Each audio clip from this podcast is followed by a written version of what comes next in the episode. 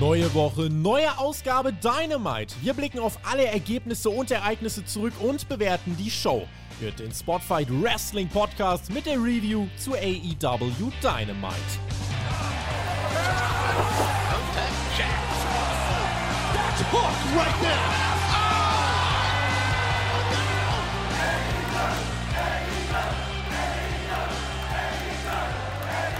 AEW Dynamite Road Rager TV Special und dafür holen wir die ganz großen Geschütze raus. Es passiert wirklich, liebe Freunde.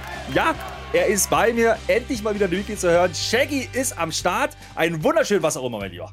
Ja, wunderschön, was auch immer, nicht nur zu hören, sondern auch ja, zu sehen, muss man ja Sehen. auch sagen. Im Hintergrund sieht man bei mir ein kleines Bett. Ich bin nicht in dem Raum, wo ich sonst normalerweise bin. Ich habe gerade noch schnell den Raum gewechselt, aber ich dachte, bei so einem Wetter ist es nämlich richtig heiß auch, kann man sich ja zwischendrin auch mal hinlegen, wenn man will. Ich habe auch keine Hose an, das heißt, wenn ich mich, wenn ich hinten auf dem Bett sehe, seht ihr mich dann ohne Hose. Mal schauen, ob ich es wirklich mache zwischendrin. Mal schauen. Schön, dich mal wieder am Start zu haben. Das erste Mal in der Video-Review auch, ne? Haben wir gerade äh, kurz drüber gesprochen. Aber äh, das macht, tut ja keinen Abbruch, halt, wenn wir beiden schönen Menschen, ja, wir sitzen heute hier, machen AW. Warum machen wir das? Ja, zum einen natürlich Tobi Urlaub noch, aber das ist natürlich immer noch ein Einlösen ne, des Tippspiels vom letzten Jahr. Denn der Zweitplatzierte Maximilian Meyer hat sich gewünscht, eine AW Dynamite Review mit uns beiden. Ja? Und jetzt hat's gepasst. Und jetzt sitzen wir hier, wir haben beide Feiertag, ja, wir gehören zu dem erlauchten Kreis ja, in Deutschland, zu den sechs Bundesländern. Und deswegen haben wir Zeit und sitzen jetzt hier mittags und äh, reden jetzt ganz entspannt über das TV-Special, was da letzte Nacht passiert ist. Und äh, boy, boy, da war ein bisschen was los. Da haben wir gleich ein bisschen Stoff, da bin ich mir sicher. Und ähm, Ja. was man dazu sagen muss an der Stelle, Shaggy, ne? du, ne? für diejenigen, die es nicht wissen, du bist bei AW gar nicht so, äh, so weit weg. Ne? Du bist ja drin im Produkt. Nee, ich verfolge das Produkt tatsächlich auch. Ich verfolge ja auch New Japan. Das heißt, ich bin ja eigentlich doppelt sogar im, im Produkt, wenn man so will, also New Japan so unregelmäßig. Und du ähm, schaust es ja tatsächlich, hast es jetzt extra auch hierfür nochmal geschaut. Du schaust natürlich auch immer so ein bisschen, aber du bist natürlich mehr der WWE-Guy. Was du gerade gesagt hast, möchte ich nochmal aufgreifen, ganz kurz, weil die Hörer sind es ja nicht gewohnt, tatsächlich auch hübsche Gesichter zu sehen hier bei Spotfight. Ähm, also, dich meine ich jetzt nicht. Ich meine natürlich ausschließlich mich. Ja, und Road Rager ist auf jeden Fall am Start. Und der einzige wahre Road Rager, du hast es gerade im Vorgespräch schon gesagt, Jeff Hardy, der ist nicht dabei. Oh ja. Der ist nicht dabei. Da gab es kurzfristig eine, eine Änderung. 2,91 Promille im Bluttest. Ich sag mal so, das hat kein Mensch, der nicht regelmäßig ein Problemchen mit dem Glas hat. Ähm, wir brauchen nicht weiter drauf eingehen. Ich glaube, da ist viel gesprochen worden drüber. Es ist einfach so, die Karte wurde deswegen geändert. Er ist raus. Er wurde quasi erstmal suspendiert auf unbestimmte Zeit. Die Ansage ist, er muss sich in Behandlung begeben und er muss nachher seine, ja, Sauberkeit, Sobriety muss er nachher nachweisen, um wieder in den Ring zu steigen. Ob das passieren wird, müssen wir schauen. Ja? Bei WWE hat er die Hilfe abgelehnt, jetzt hat er nochmal die Möglichkeit. Äh, von unserer Seite glaube ich einfach nur aus menschlicher Sicht äh, das Beste. Ja? Also ich glaube, der, der Mann hat einfach ja, ein Problem und er braucht Hilfe und ich hoffe, er nimmt sie jetzt an.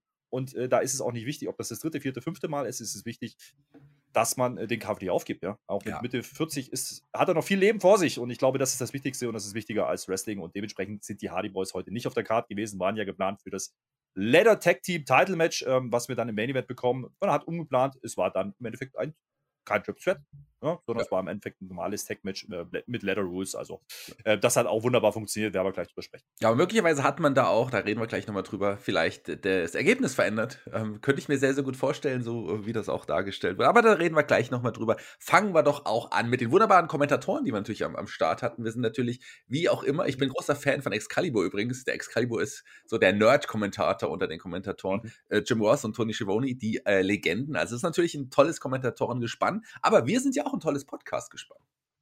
Ja, wir sind ja auch erfahren sind wir ja auch. Mensch, wir podcasten ja auch schon gefühlte 30 Jahre zusammen, so ähnlich wie Toni Schiavone ja auch schon unterwegs ist. Ähm, ist ja auch natürlich, ne, da, da geht ein bisschen das Herz auch manchmal, ne, wenn man auch alte WCW-Sachen guckt. Äh, da ist er ja auch schon dabei, noch ein bisschen jünger, klar, aber das macht er gut. Und beim ersten Match gleich, wo wir gleich drüber sprechen werden, war noch ein gewisser William Regal mit dabei. Ja? Also das wollen wir auch nicht unterschlagen. Wobei, muss ich sagen, vorweg, bevor wir über das Match gleich sprechen oder die Eröffnung, diesmal hat er mir nicht ganz so gut gefallen. Er hat äh, zuletzt in den letzten Wochen immer wieder mal dabei war, sehr zur Erheiterung beigetragen und äh, auch gute Kommentare abgegeben. Heute war er manchmal so ein bisschen nicht ganz beim Geschehen, so möchte ich es ausdrücken, aber äh, hat vielleicht auch mal nicht den besten Tag gehabt. Kann sein. Ja, vielleicht hat er sich genauso gedacht wie wir. Das Ergebnis des ersten Matches ist ja eigentlich ziemlich klar. Dachte man, aber man, das Publikum übrigens, das sollte man vielleicht erwähnen, das war in den meisten Matches richtig gut dabei und bei dem Match oh, ja. auch vor allem. Und obwohl eigentlich jedem klar war, hier kann es eigentlich nur einen Sieger geben. Jericho ohne Haare hat ja auch, äh, ich glaube, es war Jim Ross, der gesagt hat, ähm, dass das als Rockstar kann er das, kann er das nicht machen. Rockstar braucht äh, so eine Frisur und das war eigentlich klar. Und wenn man sich Ortiz anschaut, ähm, oder Ortiz in dem Fall, ähm, ich glaube, äh, der hatte Bock, sich die Haare, Haare zu verlieren und hat dem Management gesagt, Leute, ein Hair-Match, mhm. das sollte auf der, auf der Karte stehen. Ich glaube, das war der Sinn des Matches, oder? Definitiv. Und äh, wenn man äh, vorher auch noch gelesen hat, es gab bei Fightball noch einen Bericht äh, kurz vorab, ja, da hat man drüber gesprochen, dass Ortiz sich wohl seit fünf Jahren die Haare nicht so richtig geschnitten hat. Genau deswegen, weil er mal irgendwann ein Hair vs. Hair-Match bestreiten wollte. Es gab auch äh, einen ganz netten Clip noch ähm, ne, als Vorbereitung auf dem AW-Kanal, wo man das nochmal aufgegriffen hat, wo Jericho auch nochmal erzählt hat, dass er schon zwei Hair vs. Hair Matches gewonnen hat und das sollte das dritte werden. Und äh, warum reden wir da schon drüber? Ja, weil die Show genau so losgeht. Wir sind in St. Louis, Missouri und äh, du hast gerade gesagt, also die Crowd hatte richtig Bock. Äh, coole Location. Ansonsten, natürlich, wie oft bei AW, es ist die normale Stage mit anderem Logo. Das ist aber nicht schlimm, weil hier steht das nicht im Mittelpunkt. Hier geht es ums Produkt. Und das hat mir sehr gut gefallen, denn es geht direkt rein. Wir singen erstmal. Die Jericho Appreciation Society kommt raus und äh, ja, der Ortiz kommt überraschenderweise erstmal allein aus. Da habe ich ein bisschen gestutzt, hatte ich nicht erwartet. Ne? Aber wieder mit Warpaint. Das finde ich geil. Immer bei großen Matches hat er das Warpaint. Ja, die haben sogar meistens jetzt mittlerweile auch bei kleineren Matches das Warpaint tatsächlich. Ähm, aber äh, gerade bei den großen Matches ist es natürlich nochmal demonstrativer, massiger und so. Und das ist, passt schon ganz gut. Aber das hat mich, was du gerade gesagt hast, auch überrascht, dass tatsächlich Ortiz alleine kam, weil die anderen sind ja wirklich zu fünf, alle in der ganzen Gruppe mit Jack Hager, Angelo Parker, Matt Menard und äh, Daniel Garcia. Tolle Gruppierung Gruppierung. Ähm, äh, die sind zum Ring gekommen zusammen, aber Ortiz kam alleine. Hat für mich aber gehießen, das kann nicht lange dauern, bis er auch da äh, der Verstärkung bekommt. Aber fangen wir mit dem Match an. Ja, äh, die Verstärkung war relativ schnell da. Das fand ich übrigens ganz nett, denn Kingston war dann am Ring, aber er hat ihm nicht die Bühne genommen. Ne? Und das äh, war das macht man nicht immer, aber äh, da hat Kingston schon das Fingerspitzengefühl. Hier stand Ortiz im Mittelpunkt und der hatte sein großes Match gegen Jericho, das war in Ordnung. Und äh, kleiner Funfact an der Sache noch, ja, Ortiz und Santana, ja, die ja eigentlich ein Tag Team bilden, haben seit Februar kein richtiges Tag Team Match mehr bestritten. Es gab mehrere ähm, Matches, wo sie mit mehreren Teams drin waren, äh, Battle Royals, da waren sie zusammen drin, ja, aber wirklich reine Tag Team Matches gab es seit Februar nicht mehr. Auch ein interessanter Fakt, wie ich finde. Wir haben die beiden ja auch schon live erlebt, ja. Ähm, in Deutschland und äh, deswegen, wir sind große Freunde davon, von den beiden. Ja, da hießen sie noch ein bisschen anders, aber äh, ging direkt los, ja. Also wir reden hier länger rum, als die gebraucht haben in der Show, denn äh, ja, ohne Umschweife direkt rein, schnelle Coverversuche, es gibt direkt auf die Fresse, wenn man es so ausdrücken will. Ne? Ähm, so verkauft man aber auch ein bisschen diese Spannung und diese, diese Intensität, die in dieser Feder einfach drin ist, ja. Ich meine, Jericho, die Vorgeschichte kennen wir alle mit, mit, mit Ortiz. Das ist super, ja. Leider. Und das, das hat mich ne, da könnt, das passiert einfach, das Wrestling, geht dann der erste große Spot ein bisschen schief. Es sollte eine Jericho Huracan Rana vom Top geben, also vom Turnbuckle. Das hat nicht ganz funktioniert, hat aber keinen Abbruch. Man hat es gut gerettet. Ähm, und das gehört, wie gesagt, dazu. Ansonsten war es mehr Brawl als Leckerbissen auf technischer Ebene, aber das war zu erwarten, glaube ich. Passt, wie gesagt, auch einfach zu dieser Fehde. Ne? Ja, definitiv. Es fing ja sogar mit dem Lion Soul. Das war quasi der erste richtige Move im Match. War gleich ein Lion Soul. Das ist ein Match, ein, ein, Move, mit dem Jericho ja früher seine Matches beendet hat und damit startet er jetzt quasi. Und der hat nicht ganz funktioniert, aber du hast es gesagt, die, die hätte das auch nicht. Die mündete dann quasi in, in, in der Powerbomb auch. Ansonsten tatsächlich sehr kompetitiv. Also tatsächlich waren die beiden überraschenderweise, klar, so muss man ein Match auch aufbauen, aber so auf einer Augenhöhe in dem Match. Und Ortiz hat tatsächlich mit der Zeit auch ähm, mich überzeugt, dass es möglicherweise tatsächlich passieren könnte, dass er doch irgendwie den Sieg holt. Also mich hatten sie eine kurze Zeit gehabt.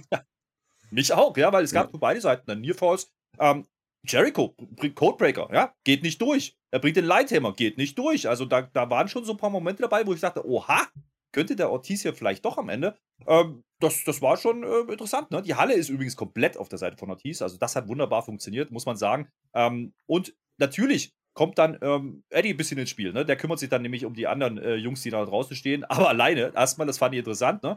Und äh, das war dann so der Moment, wo das Match dann so ein bisschen naja, ins Gewusel ausartete, sagen wir es mal so. Ne? Denn Eddie äh, geht auf die, hat natürlich Unterzahl, aber es gibt dann eine schnelle Hilfe. Interessant, äh, wer da so rauskam, mein Lieber. Ne? Ja, also Santana natürlich, den hast du gerade schon angesprochen, der Partner, äh, normalerweise Tag Team Partner von Ortiz. Und Wheeler Utah, der ja quasi auch ähm, mit dem Blackpool Combat Club ähm, eine Verbindung zu äh, Eddie Kingston und seinen, seinen Mannen hat. Aber Wheeler Utah war ja jetzt in den letzten Wochen nicht in diese Fehde involviert da er ja in, in, Japan vorbei war. Also der war ja quasi beim Juniors-Turnier mit dabei. Der ist jetzt aber in der letzten Woche zurückgekommen und hat hier mit eingegriffen. Aber trotzdem war es ja eine Unterzahl, weil das waren ja nur Santana Villa Utah, aber es gab einen großen Brawl und den hat Eddie Kingston dann auch genutzt, ist in den Ring und es gab die Spinning Backfist und ähm, äh, das war so der Moment, mhm. wo ich dachte, boah, jetzt könnte es gewesen sein. Das Publikum auch, oder? Das Publikum auch. Ja, ja, der, der, da haben sie diese Folge gehabt. Äh, die, die Backfist äh, sah halt auch geil aus, muss man sagen. Also, das kriegt da diese Intensität, die Eddie Kingston einfach reinbringt, macht einfach Spaß. Da, natürlich macht Aubrey wieder Aubrey-Sachen an der Stelle. Ja, guckt halt weg. Das ist, aber dafür war halt das Gewusel halt gut. Das ist in Ordnung. Äh, reicht allerdings nicht, geht nur bis 2,9, ja. Und äh, dann gibt es die nächste Ableckung wieder durch, äh, durch die Jungs von Jericho. Und äh, dann passiert was, da habe ich kurz gestutzt. Da, da habe ich gedacht, was ist denn jetzt los? Ja, Fuego del Sol greift in dieses Match ein mit dem Baseballbat und haut Ortiz um. Also das jetzt gewesen. Da habe ich gedacht, hä, jetzt verstehe ich die Welt nicht mehr. Habe ich irgendwas verpasst? Ich meine, wie gesagt, ich bin nicht so komplett drin, aber ich glaube, du hast eh nicht gestutzt in dem Moment. Ja, ich war auch kurz über, ich dachte hier, Fuego del Sol hat es jetzt von Dark und Dark Elevation rüber geschafft und darf da mal bei der äh, Jerichos Mannen mit eingreifen und ähm, kurz überlegt und dann, bevor aber auch dann Hager äh, Fuego del Sol in Anführungsstrichen und Jericho dann auf der Rampe noch gefeiert haben, habe ich kurz überlegt, überlegt, ach, Fuego ist doch auch der beste Freund von jemandem, der dann tatsächlich unter der Maske gesteckt hat. Und darüber habe ich mich total gefreut. Man endlich geht man wieder in eine bessere Richtung mit diesem Typen, der auch beim Publikum aktuell äh, sehr verhasst ist. Denn Sammy Guevara war da unter der Maske. Der, der Sammy, das war ein cooler Moment, äh, der Reveal. Ganz kurz noch, der, der Chronistenpflicht halber, äh, das hat dann gereicht zum Pin. Ja. Jericho gewinnt das Match. Ähm, die beiden na, gehen dann Richtung Rampe und da steht dann eben auch Jake Hager und du hast gesagt, und dann gibt es eben diese Enthüllung mit der Maske und dann lacht er eben drunter, der Sammy Guevara. Und das hat auch für ordentliche Reaktionen im Publikum gesorgt.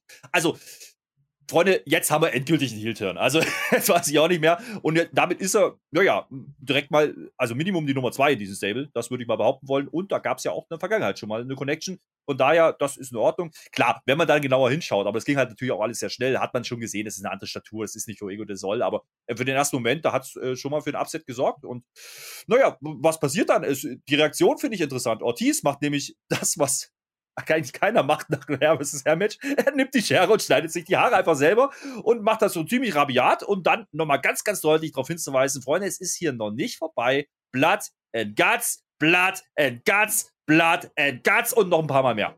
Ja, das hat er gesagt. Das war das Einzige, was er gesagt hat. Hat ja auch geblutet, hat ja auch gepasst. Hat sich wahrscheinlich auch äh, die, die, die, die, die Maschine zu arg angesetzt, sodass es sich gleich in die Kopfhaut geschnitten hat. Aber hat äh, der Szenerie umso ein Besseres noch getan, hat sie nochmal größer gemacht. Weil ich gut, der Barber übrigens, haben die Kommentatoren gesagt, also der Friseur, der daneben stand, ist Floyd. Wir kennen auch einen Floyd aus Jerichos Vergangenheit. War das nicht die Pflanze, die er mal hatte bei der WWE? Ich glaube, hieß die nicht auch Floyd?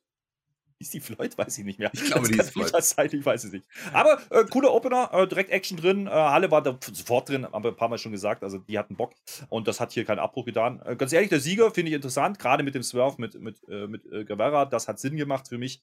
und Ortiz, seine Zeit wird noch kommen. Also ich glaube, das war schon ein valider Singles-Push auch. Ne? Also ja, aber auch Santana. Also ich glaube ich glaub schon, ja. Ortiz und Santana sind auf jeden Fall zwei Leute, mit denen man nicht nur als Team, sondern auch bestimmt im, im Single-Bereich mal ähm, also was machen oder versuchen sollte, glaube ich, weil die kommen beide gut an. Ähm, Gerade in Santana ist ja auch nochmal besser am Mike als Ortiz, das muss man nochmal sagen. Ortiz äh, ist jetzt nicht der beste am Mike, aber im Ring hat er gezeigt, dass er auf jeden Fall ein guter ist. Also ich freue mich drauf. Blood and Guts in zwei Wochen. Wir haben jetzt mittlerweile ja sechs Leute von Jericho, vier Leute, wenn man die Wheeler Utah dazu zählt. Also fehlen ja eigentlich nur zwei und wenn man sich den Kalender anschaut, kann es schon sein, dass es doch noch Brian Danielson, wenn er wieder fit ist, und äh, John Moxley sein werden. Muss eigentlich.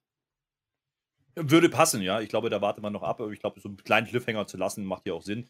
Ähm, man baut das auf. Wird nicht das letzte Mal an diesem Abend gewesen sein, wo wir da über Blood Guts sprechen werden. Ja. Ähm, deswegen schauen wir jetzt direkt weiter, so wie es in der Show war. Denn es ging direkt weiter. Es ging nämlich in Wardlow weiter, ja. Und der darf ja heute gegen die 20 Plaintiffs antreten, also gegen die Kläger, ja. Die, der ist ja verklagt worden. Also der Sterling, der Mark Sterling hat ja gesagt, nee, das geht so gar nicht, äh, da äh, müssen wir jetzt was machen und du kannst das Ding, wie man das halt so macht im Rechtssystem, natürlich nur lösen, wenn du diese 20 Männer schlägst.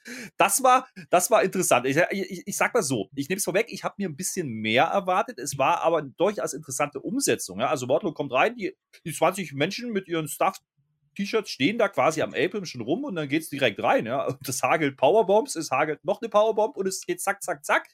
Und dann werden Pins gezählt, die äh, höchst interessant waren. Sagen wir mal so, da wurde gestapelt. So bester Roman Reigns man hier übereinander, aber äh, teilweise doch sehr wild. Und das waren dann auch Pins, da waren dann auch mal drei, vier Leute auf einmal raus. Kann ja mal sein. Man Ja. muss sie halt schnell machen. Aber, eh, also du sagst, du fandest es besser als erwartet. Ich, also ich habe ja nicht viel erwartet und wurde nochmal enttäuscht, muss ich sagen. Klar, aber ich finde nicht, dass es eine gute Art und Weise ist, wie man jetzt Wardlow oder den Charakter weiterführt. Ähm, die Idee ist auch total Hanebüchen natürlich, aber Mark Sterling, okay, äh, ist ja auch kein Saul Goodman, sagen wir mal so. Ähm, vielleicht gibt es da auch noch bessere Anwälte. Und es fängt ja schon damit an, dass vier Leute von, den, von, der, von der Security oder von der Staff oder von den Anklägern ähm, am Apron standen und Wardlow die einfach rausgeschmissen und damit waren sie schon ausgeschieden. Da gab es schon das erste Raunen im Publikum und es wurde stiller. Lustig, ja.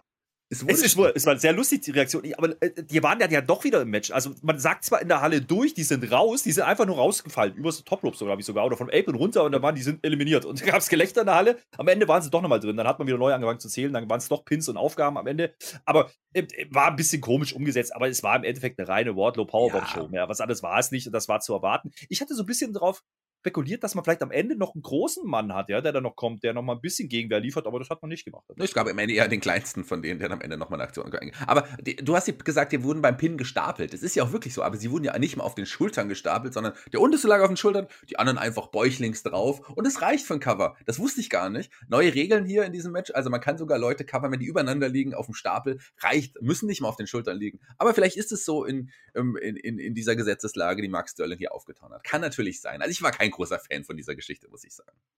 Nee, ich glaube, du hast mich auch gerade missverstanden. Ich hab, hatte mir mehr erwartet, äh, war, war mein Text. So. Ähm, äh, ich gebe dir aber recht, ich habe leichte Kritik gerade an der Darstellung von Wardlow äh, rausgehört. Ne? Ich, es scheint so ein bisschen, dass die Story jetzt, naja, nicht so richtig Fahrt aufnimmt. Also man hat äh, das ganz nett gelöst mit, mit MJF und danach kommt jetzt erstmal nicht so viel. Ne? Also jetzt hat man die Nummer gemacht, das war jetzt nicht unbedingt hilfreich. Und wenn man Wardlow so darstellen möchte, wird es schwierig in Zukunft. Aber mal abwarten, oder? Na, schauen wir mal. Also man hat ja das auch nur genutzt, um eine andere Geschichte weiterzuführen mit Scorpio Sky. Und Dan Lampert und Scorpio Sky waren in dieser Skybox passenderweise und haben sich da zu Wort gemeldet. Und ähm, haben, es waren äh, Hughes und Tyron Woodley, ähm, die da unten noch im Publikum äh, standen, zwei UFCler, wobei, ich weiß nicht, der, der mit den blonden Haaren von den beiden, der wirkte nicht sehr fit und nicht sehr motiviert. Ich weiß nicht, ob dir das aufgefallen ist, der hatte schon ein Mhm. Problem, in den Ring zu kommen und so. Die hat man dann, Ja, der hat man, Grund? Ja? Gibt es einen Grund? Äh, das ist meines Wissens nach Matt Hughes, ja. Und Ja. Äh, der Typ, also erstmal hat er ein sehr wildes Buch geschrieben mit komischen Takes, sagen wir mal so. Und dann hatte er einen schweren Unfall. Er ist wohl ähm, vom Bezug äh, weggerammt worden und da hat er wohl einige Schäden von sich getragen. Deswegen war es auch ein bisschen weird, dass dann der Lambert ihn auffordert, äh, mach den mal fertig jetzt. Ja. Passiert auch nicht. Also das, das, die haben da keinen Bock. Äh, Wardlow kriegt das Mikrofon und spielt die Nummer, hey, wir sind doch eigentlich eine Gruppe, wir sind, kommt doch auch aus ähnliche Region wie ich hier, Minneapolis und so. Das, komm, äh, und das reicht dann auch. Und dann gibt es halt noch mal eins auf den Sack für Mark Sterling an der Stelle. Ist die Nummer dann aber durch. Aber ich habe es auch so verstanden. Und das ist, glaube ich, der Take, den wir hier rausnehmen. Es riecht sehr nach äh, TNT-Title-Match jetzt für Wardlow, ne? Ja, hat ja Wardlow in den letzten Wochen schon mal gesagt. Ähm, er will jetzt auch einen Titel. Er möchte jetzt nicht einfach so bei dem Turnier um den Interimstitel mitmachen. Er will dann, wenn überhaupt, den wahren Champion dann am Ende haben. Aber er will den Titel und er will den TNT-Titel. Das hat er in der letzten oder in der vorletzten Woche, ich weiß nicht mehr genau, gesagt. Und da gab es ja schon das, die Konfrontation mit Scorpio Sky. Die wird jetzt natürlich folgen. Und alles andere als hier ein Titelgewinn von Wardlow kann einfach auch nicht sein. Würde mich auch überraschen. Ja, ich denke auch, dass, äh, das macht Sinn. Wichtig ist auf jeden Fall, Sammy Guevara ist raus. War offensichtlich aus dem Titel geschehen. Es ist jetzt Endlich. Sky gegen Wardlow. Endlich! Ja, ähm, Endlich! War ja so ein bisschen heiße Kartoffel, ein bisschen komisch gebuckt. Wir wissen das auch, äh, die Reaktion, ne? äh, werden wir gleich nochmal drüber sprechen müssen. Äh, von der Gruppierung. Ein bisschen komisch, ja, was man da zusammengebuckt hat teilweise. Aber es ist, wie es ist. Jetzt haben wir Wardlow und ich ganz ehrlich, äh, er braucht jetzt auch was. Ja? Also jetzt muss aber etwas kommen und ähm, nur Powerbombs ist dann vielleicht auf Dauer zu wenig. Ich bin gespannt, wen man als erstes, als ersten richtigen Gegner dann hinstellt, ähm, wo er dann vielleicht verteidigen muss. Ähm, ich glaube, das wird dann schon ein anderes Spielchen werden wie diese Geschichte hier. Ging aber schnell. Sagen wir so, wir sind eine halbe Stunde in der Show, ging weiter, Gaspedal. Ne? Es geht nämlich weiter mit einem Match. Da muss ich sagen, äh, bin, war ich sehr gespannt drauf. Ähm, hauptsächlich aber wegen einem Mann. Und das ist nicht der, den jetzt alle vermuten. Es war nämlich Dex Harwood gegen Will Osprey. Will Osprey relativ kurzfristig reingekommen jetzt über die Geschichte, ist ja auch viel in Japan unterwegs. Ähm, wir kennen ihn natürlich auch aus, aus Europa, klar. Ähm, hat ja, ich sag mal, das erste Match nicht gewonnen bei Rampage. Also es war ein Tag Team Match, klar, Six Person, wenn ich es richtig im Kopf habe. Ähm, das heißt, heute muss er ein bisschen was zeigen und Dex Harwood ist einer, da muss man ja fast schon drüber sprechen, ob der nicht eigentlich so höher berufen ist, auch in der Singles äh, ja, Region. Ja? Das war äh, durchaus interessant zu schauen. Muss man gucken. Also, wie gesagt, mein Hype. Ja? Jeder, der mich ein bisschen kennt, weiß, Will Osprey ist nicht unbedingt meins. Ne? Auch diese Heal-Rolle ist ein bisschen cheesy, aber äh, die machen halt im Endeffekt das, was man erwarten konnte. Ne? Harwood versucht out zu wresteln, der Will, der macht ein bisschen Bodenton, aber es war gar nicht so wild, muss ich sagen. Also das war okay, viel Tempo, viele Flips, natürlich, klar. Ähm, aber Dex geht durchaus mit und dann landet es einfach mal irgendwann ein Chop auf der Brust und der klatscht ist und damit ist der erste, erste Run von Will äh, erstmal unterbrochen. Das fand ich ein sehr schönes Element. Ich muss sagen, ich bin ja schon Will Osprey-Fan. Ich mag auch, äh, also von dem Wrestler, will ich mal sagen. Äh, ich mag, ich mag seine Innenring-Darstellung. Ich finde, er hat sich super entwickelt auch. Hat seinen Stil ja auch ähm, ein bisschen verändert, sodass er jetzt auch wirklich ein würdiger Heavyweight ist. Und äh, ich finde, das hat er sehr, sehr cool gemacht. Was man für eine Privatperson ausbehalten will oder sollte, das lassen wir außen vor. Wir reden über die Wrestler und Will Osprey ist auf jeden Fall einer, finde ich, der besten Wrestler der Welt. Muss ich, so, so weit würde ich, würde ich tatsächlich mittlerweile gehen. Aber, und jetzt hast du den anderen angesprochen, Dex Harwood, was der für einen Lauf hat und wie der auch ist in den letzten Monaten, schon im letzten Jahr, der ist als Mike halt auch wirklich gut. Also im Vergleich zu seinem Tag Team Partner ist der wirklich fantastisch am Mike und er hat auch einen speziellen Look. Der sieht aus wie der, wie der stärkste Mann der Welt. Wenn du, kennst du nur diese alten Darstellungen vom Zirkus, der mit, der mit dem Gewicht, mit den Kugeln am Ende, so sieht Dex Howard aus. Und Dex Howard ist einfach ein, ein, geiler Typ. Also ich will auch viel mehr von dem sehen. Und hier auch das Match war ja tatsächlich auf eine Augenhöhe die, die meiste Zeit. Dex Howard ist ein toller Wrestler, Will Osprey ja. natürlich auch. Also das Match war schon, war schon gut. Es war vor allen Dingen auch ein bisschen Style Slash. Also Dex Harwood geht schon mit, ähm, aber ein bisschen mehr, als er zu WWE-Zeit gemacht hat. Ne? No Flips, das ist nicht mehr, aber ähm, er kann das mitgehen und das war so, also Tempo war wahnsinnig hoch, muss man sagen. Auch hier natürlich die obligatorischen Nearfalls für beide Seiten. Ganz nette Aktion aber dabei, ne? Also es gab dann fünf Germans äh, in Folge von Dex Harwood, die fand ich richtig gut und die sechste Sublesse, die war dann released und das war Big Time. Also da wirft mhm. er ihn richtig weit, richtig cooler Moment. Äh, da kommen dann auch die ersten Awesome-Chants auf. Soweit würde ich jetzt an der Stelle noch nicht gehen, aber das Match war durchaus unterhaltsam. Ist nicht, wie gesagt, unbedingt mein Stil. Aber das ist Geschmackssache. Ne? Wie gesagt, dann geht's weiter. Gibt eine Powerbomb, die gekontert wird von Will. In den Pin rein. Auch das sind so Aktionen, die halt eine Osprey einfach beherrscht. Ja, muss man sagen. Da, da, das muss er einfach bringen. Ähm, du hast gerade angesprochen, der hat seinen Stil angepasst. Ja, sehe ich auch so. Er ist vor allen Dingen auch körperlich deutlich robuster geworden, das muss man auch sagen. Und er, er kann natürlich auch diesen Stil, den er, den er in jungen Jahren gegangen ist, nicht unbedingt jahrelang so weiter wresteln. Und das hat er gut angepasst. Hat mir deutlich besser gefallen als manche Male zuvor. Ansonsten ist es klassisches 50-50-Booking, ohne negativ zu sein an der Stelle. Ja, ähm, es ist halt an manchen Stellen so ein bisschen No- und Overselling drin. Ja, okay, das gehört bei solcher Darstellung einfach dazu. Mir persönlich ein bisschen zu viel Near Falls riecht hinten raus dann. Ne? Aber ähm, das ist okay. Am Ende des Tages ähm, verliert dann allerdings der amtierende Ring of Honor Tag Team Champion. Das hat mich ein bisschen überrascht. Allerdings, wenn man ein bisschen drüber nachdenkt, ja, Will Osprey ist im Mainstream, zumindest im US-Mainstream, noch kein ganz großer Name. Das ist so ein Indie-Darling, ja, oder Die Hard in Japan eine große Nummer, gar keine Frage. Aber ich glaube, für den US-Mainstream muss man ihn jetzt ein Stück weit aufbauen. Und ich hatte gerade gesagt, das erste Match ging in die Hose, ja. Äh, deswegen überrascht es dann nicht, dass er das Match hier am Ende dann gewinnt. Das ist äh, durchaus okay gewesen wie ja. ich finde, ja, von der Logik her, auch wenn ich mir es andersrum gewünscht hätte. Ja, obwohl du, wie du es gesagt hast, viel zu viele äh, Nearfalls fand ich, fand ich tatsächlich auch. Also Nearfalls äh, fand ich äh, too much, ähm, weil äh, du hast gesagt, für dich überraschend, aber man muss natürlich dazu sagen, dass, ähm, dass Will Osprey aktuell ja auch Titelträger ist. Der ist nicht nur RevPro ähm, ähm, Champion, der ist ja auch IWGP United States Heavyweight Champion oder Titelträger, obwohl er den Gürtel nicht mitgetragen hat, weil er ihn tatsächlich nicht besitzt. Den, den Titel hat er nicht überreicht bekommen, auch das äh, möglicherweise Teil der Story, ähm, das, das, weil er sich da ja auch aktuell beschwert. Aber das ist schon, das war schon ähm, ein, ein, großes Match. Also das war für mich eigentlich eines der besten TV-Matches für längere Zeit, würde ich sagen, die ich, die ich gesehen habe, weil gerade auch Dex so gut mitgegangen ist. Aber auch hier sollte es nach dem am Ende dann doch klaren Sieg, wie bei jedem Match bisher, einen Massenbrawl geben. Das ist halt auch irgendwas, was ähm, AEW sehr, sehr gerne macht. Neben den, früher gab es ja immer das, dass, ähm, dass der Tisch, der kaputt gegangen ist am Anfang der, äh, des, des, des Zeitnehmers, dann immer dieses Licht an, Licht aus ähm, bei AEW. Auch das ist ein gern gesehenes Mittel, was man dann nutzen. Ein anderes Werkzeug, was auch bei AEW oft benutzt wird, ist Interview geben und jemand kommt hinzu und unterbricht ihn. Und, aber hier war ganz klar heute das Mittel der Wahl Massencrawls, oder? Massenbrawls, ja. Massenbrawls, natürlich sind die Jungs von, äh, von Brill Osprey dabei, ne? Gar keine Frage, Open. Da geht es natürlich rund. Und dann ähm, ne, wird es interessant, weil da kommen wieder Menschen raus, da denke ich mir so, huch, was ist denn da los? Was habe ich verpasst? Erstmal, wichtigste News, Orange Cassidy ist zurück, ja. Macht quasi, naja, nicht den Safe, aber er stellt sich da gegenüber. Ich glaube, da hat man was geteased für Forbidden Door, würde ich mal mitnehmen an der Stelle. Also Cassidy gegen Will Osprey könnte ich mir gut vorstellen. Vielleicht aber auch ein Multiman-Match.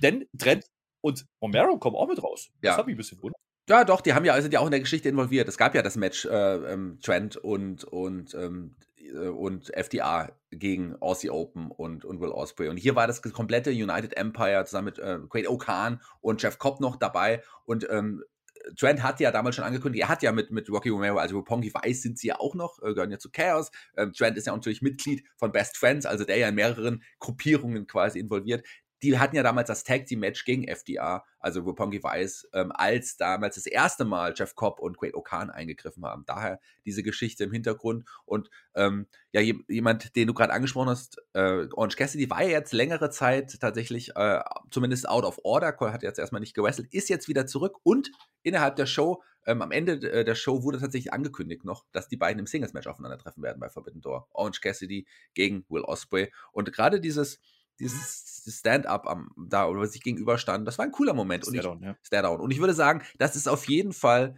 die Art und Weise, wie ein, ein ähm, Orange Cassidy eingreift und hilft. Also langsam mit Musik kommt er zum Ring. Das ist seine Art und Weise, wie er, wie er dann die, seine Freunde gerettet hat. Ja, war natürlich jetzt hier an der Stelle der dritte Massenball. Es war nicht der letzte, das kann ich schon vorwegnehmen.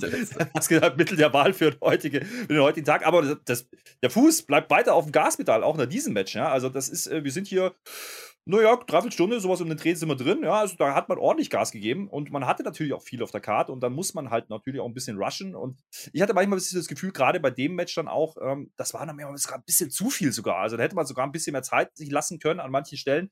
Ich will aber nicht in Abrede stellen, dass es sicherlich viele gibt, die dieses Match abgeholt hat, so wie ich zum Beispiel. Das ist in Ordnung. Das ist einfach eine Geschmacksfrage. Und ähm, dennoch hätte ich mir manchmal gewünscht, ah, ein bisschen mehr Zeit zum Wirken. Die sind auch sehr schnell rausgegangen. Es gab dieses Jahr und dann mh, hm, direkt wieder weggekattet. Manchmal, manchmal wünschte ich mir, man würde sich noch ein paar Sekunden mehr Zeit lassen, um das ein bisschen wirken zu lassen. Aber klar, die Card war wahnsinnig voll, muss man einfach sagen. Denn es geht direkt weiter mit dem nächsten Jahr, mein Lieber. Ja. Ähm, das war einer, ja. Der war interessant, der war angekündigt. Das war nämlich Moxley, der auf Tanahashi traf.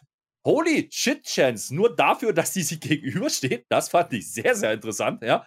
Ähm, ich sag mal so, auch hier wieder, ne? Äh, die, die ich nenne es jetzt mal Japan-Nerds und Diehards, die das, die da drin sind in diesem Game, die fühlen das. Es ist ein Match, das ist selbst an mir nicht vorbeigegangen, dass man in Japan hätte schon ein paar Mal machen können. Tony Khan hat inzwischen auch äh, gesagt, er hat das ein paar Mal verhindert, damit es eben nicht in Japan stattfindet. Und jetzt äh, macht man es eben, ne? Und äh, dementsprechend gibt es natürlich diese Holy Shit Chance aus diesem Grund.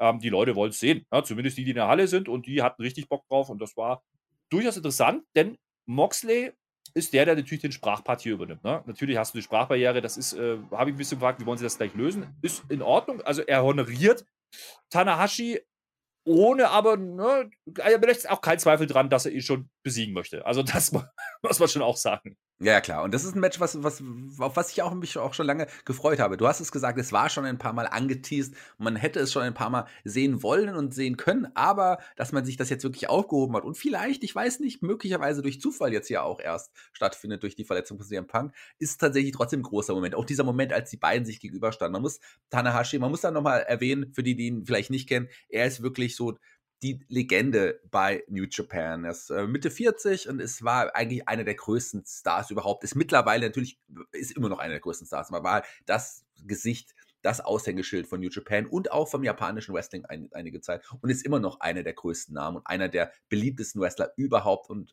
einer der beliebtesten Wrestler in Japan aller Zeiten. Das ist ein großer Name, der immer noch tolle Matches abliefert mhm. und das ist auch jemand, gegen den die Leute antreten wollen. Vielleicht vor, wie vor zehn Jahren gegen, oh, vor 20 Jahren gegen Ric Flair oder Hulk Hogan oder so Leute. Also so ja. auf der Augenhöhe muss man, muss man den auch irgendwie dann äh, nennen tatsächlich.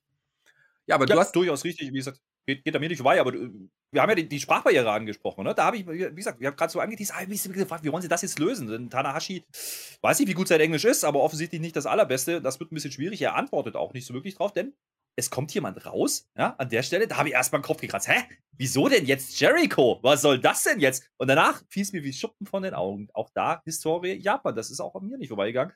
Denn dieses Match Tanahashi gegen Jericho gab es bereits. Und hier finde ich sehr schön, du hast gerade angesprochen, ne? wir haben die zwei designierten Interims Champion-Möglichkeiten, die jetzt ein bisschen durch Zufall entstanden sind, durch die Verletzung von, von Punk, aber das Match hat einen Mehrwert, weil ne, lange aufgebaut, nicht unbedingt für die Show, aber es ist da. Und dann gibt es eben jetzt noch diesen Jericho, den man mit in den Mix wirft. Das fand ich ganz interessant. Und damit kaschiert man eben diese Sprachbarriere. Das war ziemlich clever gemacht, in meinen Augen. Denn Jericho übernimmt dann das Ruder und sagt: Hey, lieber Mox, ja, das hier ist mein Spot und das weißt du auch. Ja, und das fand ich sehr interessant. Da hat man äh, ordentlich mitgespielt, ne? Mit der Historie. Hat man, hat man auf jeden Fall gemacht. Ich hoffe nur nicht, dass es dann tatsächlich jemand versucht, dann noch Jericho in dieses Match ähm, zu bauen. Aber das hat sich ja, ging ja dann noch mal in eine andere Richtung, können wir ja gleich nochmal sagen. Also, ähm, da war ich kurz überrascht und habe halt befürchtet tatsächlich. Ich habe das jetzt nicht daran gedacht, dass man hier diese, diese Sprach Problem in Anführungsstrichen, weil Tanashi spricht ja ein süßes Englisch, hat er ja dann auch gleich nochmal gezeigt, äh, äh, dass man das deswegen gemacht hat, sondern ich habe kurz befürchtet, dass man vielleicht denkt, okay, vielleicht ist die Zugkraft nicht groß genug, man baut einen Jericho noch ein, aber das möchte ich nicht. Also ich finde, der hat ja dann, hat ja dann auch noch sein anderes Match angekündigt, denn er hat dann auch gesagt, hier, ich bin auch nicht alleine, er kam ja auch jetzt nicht alleine raus, es war ja Sammy auch erst dabei und so weiter. Und dann hat er aber noch ähm, gesagt, Gott, go get them, boys. Und dann kam plötzlich aus dem Hintergrund, kam niemand Geringeres als Lance Archer, den kennen wir bei AEW, der ist da schon länger dabei, aber auch El Desperado, der ähm, zusammen mit Lance Archer, wobei Lance Archer weiß man es nicht genau, weil der länger jetzt nicht mehr wirklich angetreten ist für New Japan. Aber beide waren oder sind Teil von Suzuki Gun, von Minoru Suzukis Gruppierung. Und dann gab es auch die große Ankündigung von Jericho noch ja, erstmal wilde Mixtur, ne? böse bezahlte Menschen, so hat man es dargestellt, die, die einfach kommen und, und, und ne? auch interessant, Tai Conti war, war mit dabei das erste Mal, ja, äh, war auch ein schöner Moment, wie man sie reingenommen hat, da steht, äh, ne, während die da im Hintergrund brawlen, steht Tai Conti und Sammy da, das fand ich sehr lustig, äh, zu Beruf natürlich, aber das, äh, das spielt sie jetzt halt einfach aus, was wir die letzten ja. Wochen gemacht aber haben. Ich glaub, da muss ich unterbrechen mit der Ankündigung, dass Tai und Sammy jetzt Teil der äh, Jericho äh, Appreciation Society sind, das ist vielleicht noch interessant, aber ähm, Jericho nahm dann noch das Mikrofon und hat nochmal angekündigt, angekündigt, dass er ein, auch ein Match haben wird hier bei, bei Forbidden Door. Nicht alleine, nein. Ähm, Jericho, äh, Sammy Guevara und äh, der Anführer von Suzuki Gun, Minori Suzuki, werden zusammen antreten gegen. Und das war jetzt ein bisschen, ähm, da dachte ich, hm, okay, äh, oh, erklärt's mir. Wheeler Utah, ähm, klar, der hat eine Geschichte hier mit der und der äh, soll ja auch auf ein kommender Star aufgebaut werden. Ähm, übrigens netter Typ, der war auch bei der WXW einige Zeit äh, mit dabei, genauso wie Aussie Open, die wir vorhin auch schon ja. mal angekündigt hatten, ja auch eine Zeit mal ja. mit dabei. Ähm, Eddie Kingston, ähm, natürlich so als der große Gegenspieler von Jericho und Shota äh, Umino, und das ist äh, der Sohn von Red Shoes, dem wahrscheinlich bekanntesten Referee überhaupt. Und das ist ja so ein Young Lion, äh, wo es auch schon eine Geschichte gibt von Jericho und dem. Deswegen passt es auch äh, so ein bisschen. Also, das war dann schon interessant, dass man das hier aufgebaut hat, aber das ist jetzt für mich nicht der Grund, äh, Forbidden dort zu kaufen, dann glaube ich. Aber trotzdem ein nettes Match. Hm. Es war ein bisschen Segment im Segment, muss man sagen. Es ja. beruhigt sich dann auch wieder die Szenerie und dann gibt es nochmal den Stairdown mit Tanahashi und, äh, und äh, Moxley. Ja? ja? Und da hat man so ein bisschen überbrückt, hat ein bisschen improvisiert, glaube ich, äh, aufgrund der Sprachbarriere, hat sie ein bisschen komisch angefühlt. Das war so ein bisschen, ne, wir promoten eigentlich das große Interims-Title-Match und dann kommen kurz mal äh, so Multiman-Action dazu. Ja, und dann Aber mit Jericho, ein, das habe ich noch irgendwo genommen. Genau. Und dann geben wir ein Midcard-Match bekannt, quasi nochmal so in, in, diesem Segment. Ja, ja. Aber worauf ich mich natürlich freue, und das wird ein großer Moment sein, das kann ich jetzt schon versprechen, es wird irgendwann in diesem Match ein Aufeinandertreffen von Suzuki und Eddie Kingston geben und das wird geil. Also, das wird, das wird Hammer. Da freue ich mich schon drauf. Ja, hier spielt, hier merkt man natürlich auch, hier spielt halt auch inzwischen natürlich viel New Japan mit rein. Ja, das ist gar keine Frage. Und Ring of Honor, da, da verbindet man viele Sachen miteinander gerade, ähm, was für den, ich sag jetzt mal für den Casual-Zuschauer vielleicht nicht immer einfach zu verstehen ist. Ja? Da würde ich mir manchmal wünschen, man würde es ein bisschen besser erklären oder zumindest, na, vielleicht mit Einspielern arbeiten oder ein bisschen mit, mit Clips oder in irgendeiner Art und Weise ein bisschen was an die Hand geben. Das fehlt mir manchmal noch so ein bisschen, gerade für unbedarftere Menschen, was das japanische Wrestling angeht. Das würde ich mir manchmal wünschen, weil dann nehme ich mich nicht raus. Ja, also da gehört ich definitiv dazu. Äh, wie gesagt, ich gucke halt einmal im Jahr Wrestle Kingdom und dann war es das auch, aber das ist so ein bisschen ein Problem, aber man will halt gerade sehr, sehr viel, muss man einfach sagen. Bei AW, das äh, war die letzten Wochen nicht anders. Ist halt, läuft halt gerade viel. Ne? Wir haben Forbidden Door, wir haben äh, die Japan-Geschichte, wir haben Ring of Honor, die im Hintergrund mit, noch mit reinspielen. Da gibt es ja auch eine Show, die ist noch nicht mal promoted, äh, wie es angekündigt. Müssen wir mal gucken, was man damit macht. Also da passiert gerade sehr, sehr viel und du hast eben diese ganze Konstellation um die ja, jetzt Verletzung von CM Punk und der, der Titelgeschichte und damit ein Turnier noch bei All Atlantic, Title und Championship.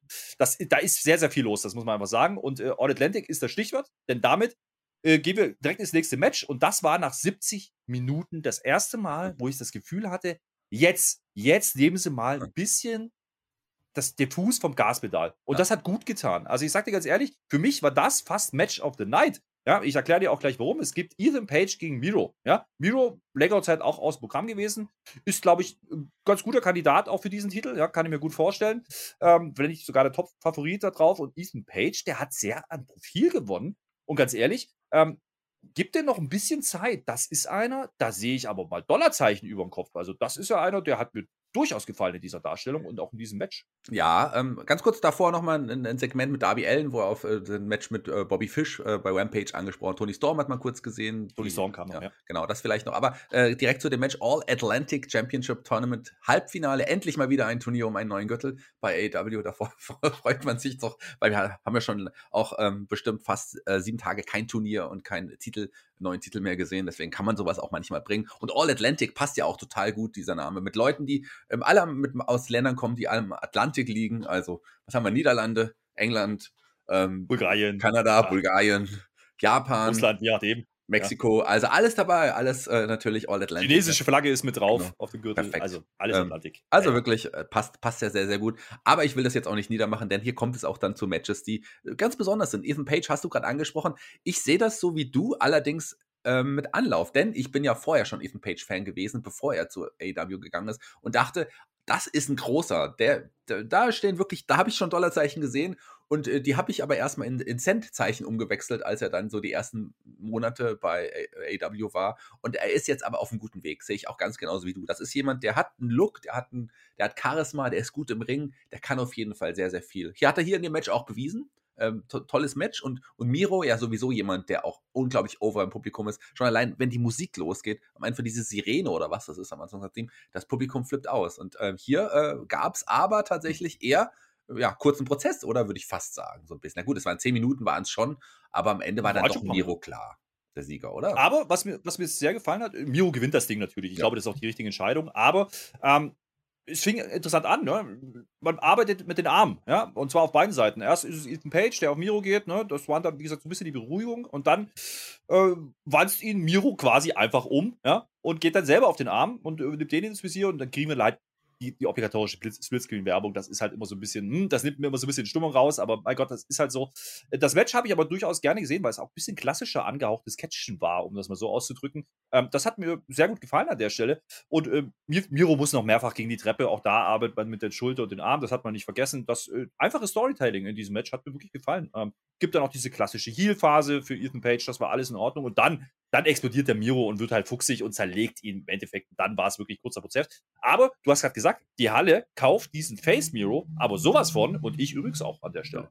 Absolut, absolut, total. Also das funktioniert. Wer hätte das gedacht? Das funktioniert richtig, richtig gut. Miro richtig over und ich tatsächlich für mich möglicherweise auch der Favorit auf den Turniersieg. Wir haben, wir haben ähm, Pack oder Pack dabei. Ja, Miro und die anderen wissen wir noch gar nicht ganz genau, wer es dann am Ende dann sein wird. Ähm, wahrscheinlich wird es noch, ähm, ja, Malakai Black wird möglicherweise noch mit dabei sein, ähm, weil ich nicht glaube, dass man Penta Obscuro äh, in dem Turnier mit New Japan Wrestlern auch dabei haben wird, aus, aus Gründen, aus äh, mexikanisch verbundenen Gründen, da muss man nicht näher drauf eingehen. Und noch äh, jemand von New Japan. Also ich glaube, Miro könnte da definitiv der Favorit sein. Und ich würde es ihm wünschen, ich würde es ihm gönnen, einen neuen Gürtel zu gewinnen. Warum auch nicht?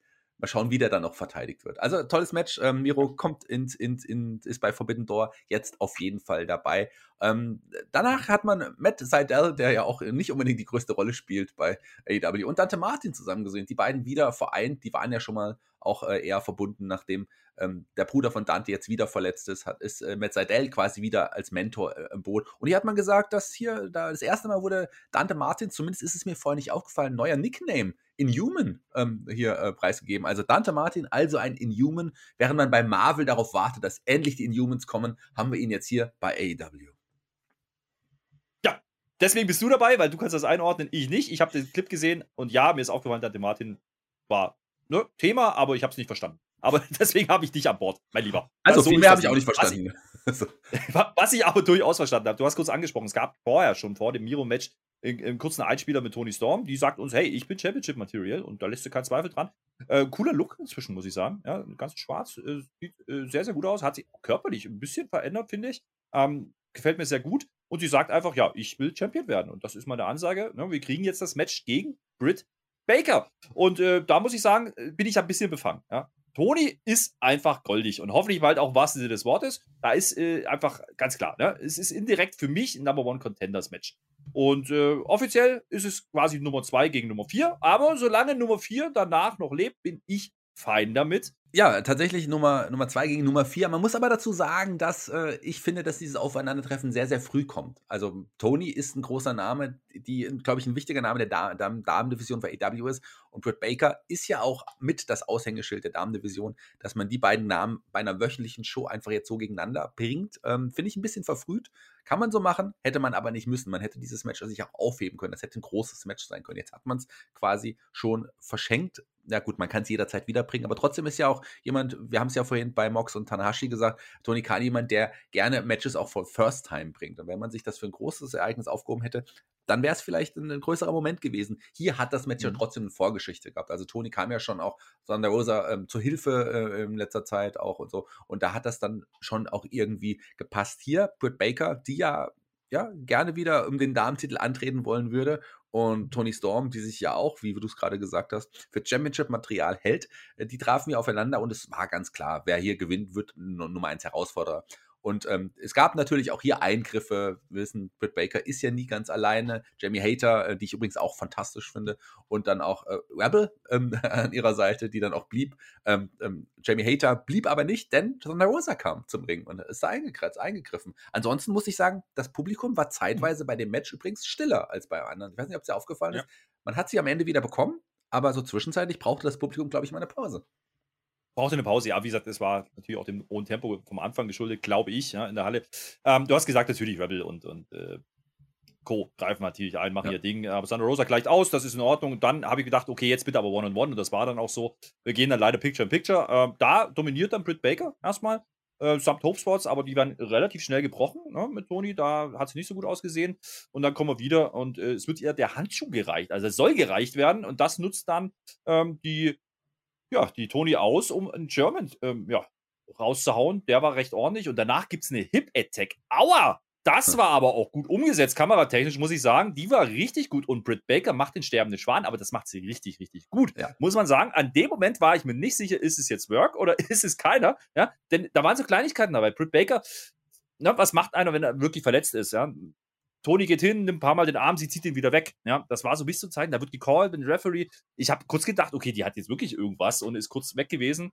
Aber es war wohl offensichtlich geplant. Dann da war ein böser Hinterhalt dahinter, ja. Ich habe mir gedacht, Toni, Mensch, sei doch nicht so lieb, ja, mach doch jetzt weiter. Das sah zwar legit aus, aber du willst gewinnen. Sei doch nicht so lieb, zieh durch. Ähm, und Baker nutzt das natürlich dann, diesen Hinterhalt, und gewinnt fast. Ja, Gott sei Dank, fast an dieser Stelle. Ja, ja. ja fast. Aber auch Nearfall und Nearfall gab es ja dann auch. Ähm, also, aber da dachte ich auch, okay, äh, man geht doch nochmal den Brit Wake, äh, Brit Wake, Brit, Baker Wake. Ähm, aber nein, äh, es, war nur Nearfall und Tony konnte sich zurückkämpfen und äh, es sollte ja dann am Ende eigentlich nochmal den Versuch des Lockjaws geben, dieser, ja, diese es ist eine, eine, Variante der Mandible Claw, oder? Ist es nicht so? Wir erinnern uns natürlich, wir als Mankind-Fans ja, halt als Zahnärztin weiß man natürlich, wo die Nerven langlaufen. Ja? ja? Da kann man auch mal abdrücken und dann wird man ohnmächtig. Das haben wir bei Mankind gelernt. Natürlich. Ja, eben. Aber der Lockjaw, die konnte sie nicht durchbringen und Tony so irgendwie aus dem Nichts hat sich rausgedreht und es gab dann irgendwie äh, gefühlt aus dem Nichts dann Storm Zero, der, der, der die Piledriver-Variante und das war dann der klare Sieg für Tony Storm. Ja, erstmal schön, Storm Zero wieder Piledriver, das finde ich gut, war zwischenzeitlich mal ein bisschen anders.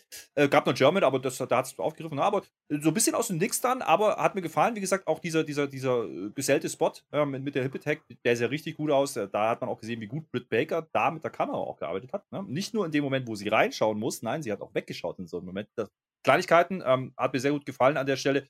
Äh, Todi finde ich hier eine sinnvolle Wahl. Du hast gerade darüber gesprochen, warum haut man das Match raus. Mein Take wäre, okay, man hat offensichtlich aus Japan keine Frau bekommen, ja, mit Rang und Namen. Und äh, das könnte so ein Grund sein, warum man äh, das macht für Forbidden Door. Ja. Das Match hat man ja dann am Ende auch wieder festgesetzt. Es wird stattfinden, Tony gegen Thunder. Aber ähm, natürlich hat man keine Dame gefunden bei New Japan, weil New Japan halt keine Frauen hat. Ähm, also da gibt es ja kein Damen-Wrestling. Man hat Stardom, äh, da hat man ja jetzt auch New Japan und Stardom werden jetzt endlich gemeinsam auch eine Veranstaltung auf die Beine stellen in Japan. Das ist auch was Besonderes. Die einzige Verbindung vorher, außer dass es die gleichen Chefs sind oder die gleichen Besitzer, war ja, dass man in den letzten Jahren bei Wrestle Kingdom immer mal ein Stardom-Match angesetzt hatte. Erstmal ohne Kameras, spät, also zumindest nicht in, in der richtigen Show. Ähm, aber ähm, da ist halt, äh, ist halt in Japan so, dass das strikter getrennt ist. Deswegen hat man hier die beiden Damen für Forbidden Door, weil man will doch auch ein Damenmatch haben und dann Tony gegen Thunder auf die Karte gesetzt. Ich glaube, ähm, man wird aber hier den Titel noch nicht wechseln lassen. Aber das ist ein äh, Thema für andere, wenn die über Forbidden Door sprechen werden. wenn, wenn, die wieder darüber sprechen müssen. Ähm, gab noch die, natürlich die, die Pose dann von, von Thunder Rosa mit Titel in der Hand und Geste. Also das Match ist fix, wurde dann auch bestätigt. Ähm, aber ganz ehrlich, für Toni freut es mich. Ja, ähm, das, das finde ich gut. Wie gesagt, die Stimmung war zu dem Zeitpunkt ein bisschen, zwischenzeitlich ein bisschen runter, ähm, aber nicht wirklich schlecht. Also sowas nicht. Die haben sie dann schon bekommen, hast du auch richtig eingeschätzt. Ähm, aber interessant, ne? Kann man so machen. Ein bisschen gerusht, ja, aber Tony Storm geht immer. So, und Nummer 4 lebt und das ist wichtig, meine lieben Freunde. Irgendwas passiert dann in einem Segment mit dem NXT-Typi. Ich vergesse den Namen immer. Stokely, Blakely, wie heißt er jetzt? Stokely Hathaway. So hieß er schon immer, so hieß oh. er schon früher. Stokely Hathaway. Der stand Backstage, der ja jetzt auch äh, der NX, nicht mehr der NXT-Typ ist. Ähm, kein Malcolm Bivens mehr, keine Diamond ja. Mine äh, mehr, sondern er ist jetzt wieder zurück da, wo er, äh, was ihn am stärksten macht. Stokely Hathaway, ein super Manager. Einer, der war schon vorher im Indie-Bereich einer meiner Lieblingsmanager. Das ist jemand, der gut sprechen kann. Und das hat er hier auch wieder gezeigt, hat auch angekündigt, ja, am Freitag Rampage, da wird Jade Cargill antreten, Open Challenge und ich werde kommentieren. Das heißt, ich werde als Kommentator da sein, als Manager oder als Sprachrohr da sein in diesem Fall. Und das ist äh, doppelt, Double Duty. Also ich kriege doppelt, äh, doppelten Check. Ähm, äh, warum nicht? Kann er so machen. Und dann kam mal plötzlich ja. jemand raus, den du wahrscheinlich auch nicht mhm. unbedingt kennst. Willow Nightingale. Ja, doch. Ja, doch, kennst du. Habe ich neulich mal gesehen. Die war neulich ja schon mal äh, auch bei einer Rampage oder bei der Dynamite äh, ja. unterwegs. Ähm, äh, ganz interessant, ich glaube ich auch eher eine ne, Ring of Honor Kosmos dann für die Zukunft, aber sie kommt dazu und äh, da hat man auch wieder gemerkt, wie gut er auch am Mikrofon ist. Ja, also ja. das muss man sagen, das war sehr unterhaltsam. Er nennt sie dann einfach Wilma irgendwann, ja, und ja. er hält sie für eine ganz gute Wahl, die steht jetzt da gerade rum, dann machen wir das halt, dann geht sie halt jetzt gegen Shade Kagel bei Rampage am Freitag. Ähm, aber durchaus unterhaltsam äh, ne, mit den Namen. Das macht er ja auch nicht das erste Mal, aber ja. das zieht er halt durch. Also am Mikrofon äh, wirklich sehr unterhaltsam. Dieser, aber erst hat, erst hat er damit gespielt, dass er gesagt ah, du hier, äh, du äh, ja, bist dunkel, du bist hier, hast so, so, auch eine, eine mhm. coole Frisur, du willst bestimmt Teil der Baddies sein, also der Gruppierung mit Jade Cargill, mit Red Velvet und Kira Hogan. Aber nein, nein, ähm, Wilma Nightingale wollte tatsächlich am Freitag bei Rampage gegen Jade Cargill antreten. Und das Match wurde dann auch festgesetzt. Wurde auch festgesetzt. Und wenn wir die Baddies schon ansprechen, da fällt mir ein Name ein, den ich da auch eigentlich irgendwie drin sehe. Und das ist ein Mann, eine Frau, ein zwischendrin, ja, was, was, was wir heute mal wieder gesehen haben, den wir heute mal wieder gesehen haben, und das ist Sonny Kiss, ja. Da gab es nämlich zwei, drei Einspieler. Natürlich wegen Month würde ich mir wünschen, dass, denn, äh, dass, dass, dass man ihn oder sie dann auch wieder öfters sieht im Programm. Ähm, war zuletzt ja nicht mehr der Fall. Das heißt, zuletzt so einige Monate jetzt schon, ähm, muss man fast sagen. Und ich würde mir wünschen, dass man das nicht nur zu Bright mal, aus, rauskart, sondern bringen die doch einfach mal wieder, ne? Also. Ja, also Sunny Kiss sieht man ja auch des häufigeren bei Dark und Dark Elevation. Ähm, solltet ihr übrigens schauen, tolle Sendungen, sieht man tolle, äh, spannende Wrestler auch. Auch Wrestler, mit denen man gar nicht rechnet. Wrestler, die tatsächlich aus dem Indie-Bereich aktuell auch äh, bekannte Namen, die man da, da hat und die man dazu holt ähm, und die da äh, plötzlich einfach mal da im Ring stehen und äh, ja gegen die Gegner antreten, die man aus den normalen Shows kennt. Also ich mag Dark und Dark Elevation tatsächlich recht gerne, witzigerweise. Das ist etwas, was ich gerne gerne schaue. Aber du hast recht, Sonny Kiss, warum nicht? Würde irgendwie auch ganz cool dazu passen, ne? Irgendwie schon. Würde schon reinpassen, ne? Denke ich mir schon länger, aber mal gucken, vielleicht ja. passiert das ja noch. Äh, auf jeden Fall mal wieder gefeatured. Ja, wer definitiv nicht reinpasst zu den Baddies, das ist Hangman Page. Aber der, der hat, denn der ist kaum ist, auch diesen, ist auch einer dieser Indie-Namen ja, von Dark. Ja, ja. Der kam aber zum Ring. Der kam zum Ring, Hangman Page. Ring. Ja. ja. Denn da war ja ein bisschen was passiert. Ne? Da wollte ja Okada und er wollte Okada um den Titel, das sagt er uns auch. Aber das Problem ist ja, Okada hat den Titel verloren an Jay White und dementsprechend geht das jetzt nicht mehr. Aber der Hangman, so habe ich es zumindest in dem Moment verstanden, der würde gern immer noch gegen Okada gehen. Ne? Und äh, das, da habe ich kurz den Kopf gekratzt. Denn bei dem, was jetzt passiert ist, kommt natürlich Adam Cole dazu. Adam Cole ist ja mit Jay White jetzt auch äh, ganz gut connected, sagen wir es mal so. Ja? Und der Großkopf erzählt uns, dass er gegen eben jenen Jay White auch antreten sollte, ja, um den Titel. Und äh, übrigens hat der Okada, der ist ja nicht mal bei Forbidden Door dabei, sagt er uns noch so nebenbei, ja. Und äh, aber ein anderer ist heute da und äh, der will kurz Hallo sagen und dann kommt eben Jay White und haut den Hangman von hinten um. Schweinerei, ja. Interessant war dann, äh, dass Jay dann auch das Mikrofon nimmt, äh, potenziert over, sagt, er ist jetzt der Champion. Und übrigens, lieber Adam Cole, nö, du bist auch nicht mein Gegner. Ja, fand ich cool, cooles Segment und Jay White am Mikrofon hat er sich so unglaublich gut entwickelt. Ich war sehr früh, äh, also vor einigen Jahren noch ein großer Jay White-Kritiker, weil der relativ schnell auch ins Rampenlicht geworfen wurde als Young Lion damals ja. Der ist, hat ja in Japan wirklich seine Sporen verdient und hat sich aber hochgearbeitet und ist tatsächlich eines der Aushängeschilder äh, von New Japan geworden und zu Recht auch Champion. Und ich freue mich sehr und ich fand, der war Mike, hat, das hat er super gemacht. Der Moment war total gut. Werden wir hier ein, ein doch äh, äh vier Leute vielleicht sehen bei Forbidden Door? Hm, ist eine Möglichkeit. Also ich, äh, man lässt es halt offen. Also man sagt jetzt, Okada ist nicht da. Ich hoffe, es stimmt nicht. Ja, man macht doch noch was. Dann wäre natürlich Hangman Okada immer noch eine Option und dann kannst du immer noch Jay White vielleicht gegen Adam Cole machen oder du machst ein Tag Team. Aber ganz ehrlich, wenn der IWGP Champion da ist, dann möchte ich den doch gerne in den Titelmatch sehen, oder? Ja, das schon. Vielleicht, ne, ich meine ja nicht Tag Team. Ich meine tatsächlich. Ach äh, so. Äh, ja. Ah ja. Das ein Four-Way, ein Four-Way. Ähm, das wäre doch auch ein cooler Main-Event für Forbidden ja. Door, oder? Oder zumindest das, wahrscheinlich, äh, der Main Event wird wahrscheinlich Moxley Tanashi sein, aber auch ein Event, Match. Ja. Ja, das ist sicherlich eine, eine, Möglichkeit, ja, bin ich gespannt. Ähm, Jay White muss man gucken, ne? ist auch einer der Namen, die im US-Mainstream jetzt noch nicht so bekannt sind ähm, der jetzt aber schon ein paar Mal zu sehen war. Und wie gesagt, meine, der bringt ja alles mit. Ja, du hast gerade gesagt, jeder, der Japan ein bisschen verfolgt, der weiß, was da los ist. Der trägt ja diese Gürtel auch nicht ohne Grund. da muss man gucken. Ist, ist interessant auf jeden Fall, wie es da weitergeht. Es bleibt nämlich offen an der Stelle, wen er denn jetzt als Gegner wählt. Oder er sagt nur, er wählt den Gegner. Ähm, muss man gucken, ob es am Ende so wird.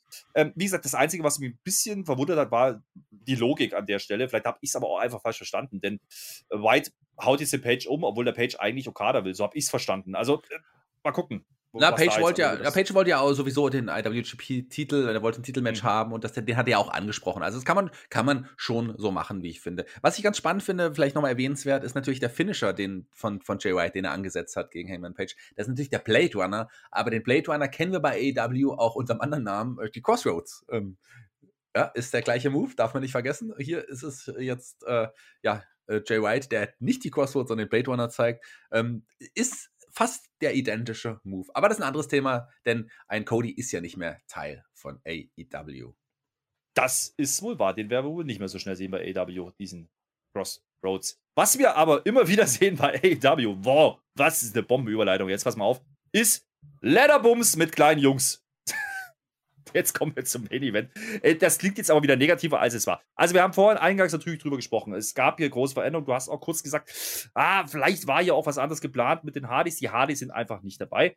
Ähm, aus Gründen, ja, das hat jeder mitbekommen. Und jetzt macht man dieses Match einfach ne, mit zwei Teams. Es ist immer noch ein Ladder-Match. Es geht immer noch um die Tag Team-Titles. Es ist immer noch der Main-Event.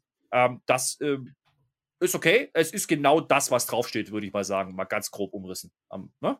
Ja, aber es ist das, was draufsteht, aber das, was draufsteht, ist natürlich auch tatsächlich eine Schlagzeile, denn das ist ein Riesenmatch gewesen. Also, wenn man auf so Matches steht, hier gab es richtig krasse Aktionen, Table Bumps, en masse, kann man gar nicht alles aufzählen, was da passiert ist, wie die Leute hier auf verschiedene Art und Weise durch die Tische geflogen sind. Das war schon cool und auch Luchasaurus ist halt einfach ähm, der ist auch unique aufgrund seines Looks, seiner Statur, was der auch alles so kann. Die Young Bucks natürlich außen vor und, und natürlich Jungle Boy ist äh, jemand, dem die Zukunft auch gehört. Der, ich glaube, einen neuen Outfit, also noch jungeliger äh, als ohnehin, hat mir sehr, sehr gut gefallen. Insgesamt war das, ich hatte nicht so richtig Bock, muss ich sagen. Ich dachte, ah, ich weiß doch ganz genau, was kommt.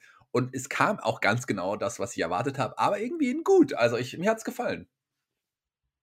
Ja, ich hatte aus Gründen, ne, ähm, bisschen mein Problem mit diesem Match. Ähm, mir war da ein bisschen zu viel Spotfest drin, aber das war natürlich zu erwarten bei dieser Ansetzung, gar keine Frage. Und ich glaube, es hat hier vielleicht sogar gut getan, dass die Hardys am Ende nicht drin waren, denn dadurch war das Tempo natürlich sehr hoch.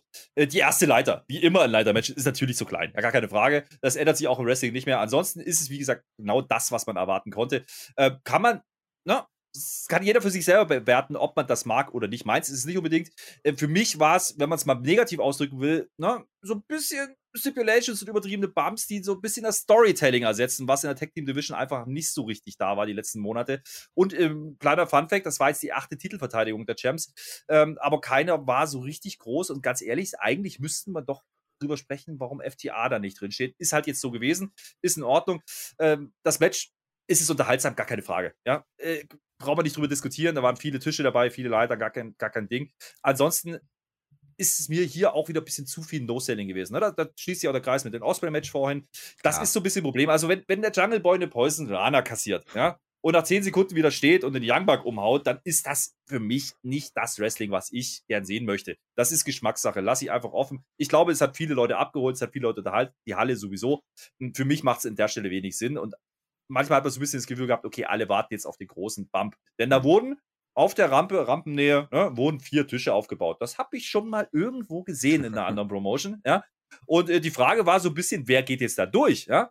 Und äh, da muss ich sagen, ähm, hast du einen kleinen Fremdkörper, also den großen Fremdkörper in diesem Match, wo man am ersten Mal denkt, okay, kann der das mitgehen? Das ist Luchasaurus. Und Luchasaurus kassiert hier erstmal einen Bump auf den Tisch äh, außerhalb, vorher schon, einen ganz ordentlichen. Ne? Da, da kommt äh, ein Back runtergeflogen, das war schon äh, ganz ordentlich. Und dann ist er auch derjenige, der diesen ganz großen, großen Bump dann einfach nimmt, von der hohen Leiter, Außenring, raus auf diese vier Tische. Tolles Geräusch, muss man sagen, toller Effekt ja, das waren die Dudley Boys. Äh, war nicht ganz so hoch, aber das habe ich, wie gesagt, da schon mal gesehen. Aber cool, ja, holy shit, äh, können Sie jetzt alle schreien, die ja. sowas mögen, ist in Ordnung. Ich aber bin jetzt nicht der allergrößte Fan. Ich kann, kann total nachvollziehen, was du meinst. Ähm, ich bin auch nicht der größte Fan dieser Matchart und auch gerade, ähm, da geht es geht so ein bisschen tatsächlich, diese Bums gehen auf, aufgrund der, der Ringpsychologie, der Ring, der, der, der, der Soy-Geschichte äh, flöten. Das, ist, das, das macht es ein bisschen kaputt. Hallo? Aber wenn man sich darauf einlässt, ja, wenn man sich darauf einlässt, dann ist es auch vollkommen in Ordnung. Also äh, dann kann man auch sowas mal schauen. Es ist nicht meine Lieblingsart von Matches. Wenn jetzt jedes Match so wäre, hätte ich auch keinen Bock. Aber das ist ja genau das, was wir erwartet haben. Es gab ja Aktionen, es gab die, die Iraner äh, durch, den, mit, mit, äh, durch den Table, es gab den Canadian Destroyer mit, mit Luchasaurus, es gab den 450 durch den Tisch. Also was es da alles für Aktionen gab, das war schon, das war schon, das war schon krass. Und ähm, der Chokeslam äh, ähm, auf die Light. Ach, was ist alles? Es gab so viele krasse Moves und dann gerade das, was ja. du angesprochen hast, wie Lucha durch die vier Tische oder in dem Fall einer ist, glaube ich, high geblieben, drei Tische geflogen ist. Das sah auch schon richtig gut aus. Das muss man Cooles so sagen. Ja, ja, ja. Cooles Wort. Und äh, ganz ehrlich, ähm, bei der normalen Dynamite hätte ich jetzt gesagt, oh, muss man das bei einer Weekly unbedingt machen. Aber wir dürfen nicht vergessen, es ist immer noch ein TV-Special. Ja, also es ist so ein halber Pay-Per-View, ne? auch ohne dass es ein Pay-Per-View ist. Aber äh, da nochmal einen Highlight zu setzen mit einer Stipulation, das ist okay. Ja, äh, ja. ganz ehrlich, die Frage, die man, glaube ich, diskutieren muss, ähm, macht dieser Titelwechsel jetzt Sinn, der die Young Bucks gewinnen nach diesem Spot? Äh, hängen die Titel ab. Natürlich gibt es ein bisschen Blut. Ich glaube, das war nicht gewollt. Äh, Gab es eine blutige Nase oder blutigen Mund. Ja, äh, Nick, bei, bei Nick hat aus der Nase, genau aus der Nase. Nick, Nick, Nick. Äh, den BTE-Trigger übrigens, den es noch gab am Ende, der auch ja, ein paar Mal angesetzt worden ist. Dann der, der, Sieg der Young Bucks. Haben sich Titel abgeholt? Ja, äh, musste das ja. sein, ist die Frage, genau. Ja, ist die Frage. Und da fragt man sich so ein bisschen, ne? Boah, bisschen zurück auf Null. Ne? Also äh, Young Bucks jetzt wieder, okay, ich glaube, das war anders gemacht. Ich kann mir gut vorstellen, dass die Hardys den Titel wirklich gewinnen sollten. Ähm, wahrscheinlich, damit man auch sagen kann, ja, Legacy, die Hardys haben den Titel mal gehalten. Äh, keine ganz dumme Idee. Ähm, wir wissen, das hat jetzt nicht, hat jetzt nicht funktioniert. Ja?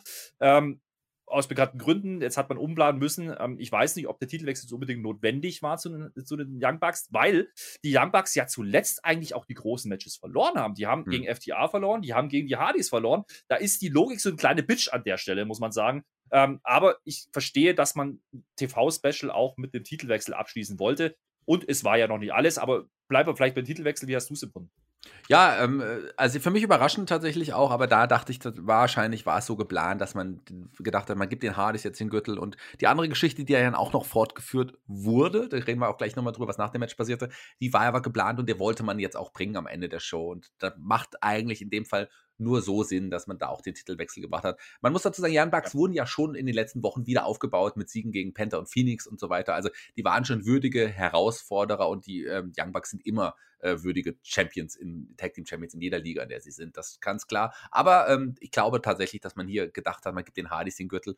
Und, aber hat man nicht getan, denn die waren nicht dabei. Wir haben gesagt, ähm, ja, Jeff Hardy, der Road Rager, der wahre Road Rager, war nicht, war nicht am Start. Deswegen ist, kann ich damit leben. Gerade nach so einem Match hat das irgendwie auch gepasst und dem klaren Sieg am Ende und einem verletzten Jungle Boy, der dann vom Arzt, äh, Doc Samson und auch von Christian, seinem Mentor, ja, zum, aus dem Ring gebracht werden sollte nach dem Match das war ein ganz netter ähm, Moment, ne? Du hast gerade gesagt, da macht der Titelwechsel natürlich Sinn. Denn jetzt passiert das, was man eigentlich schon seit Wochen erwartet hat. Nämlich. Monaten. Passiert.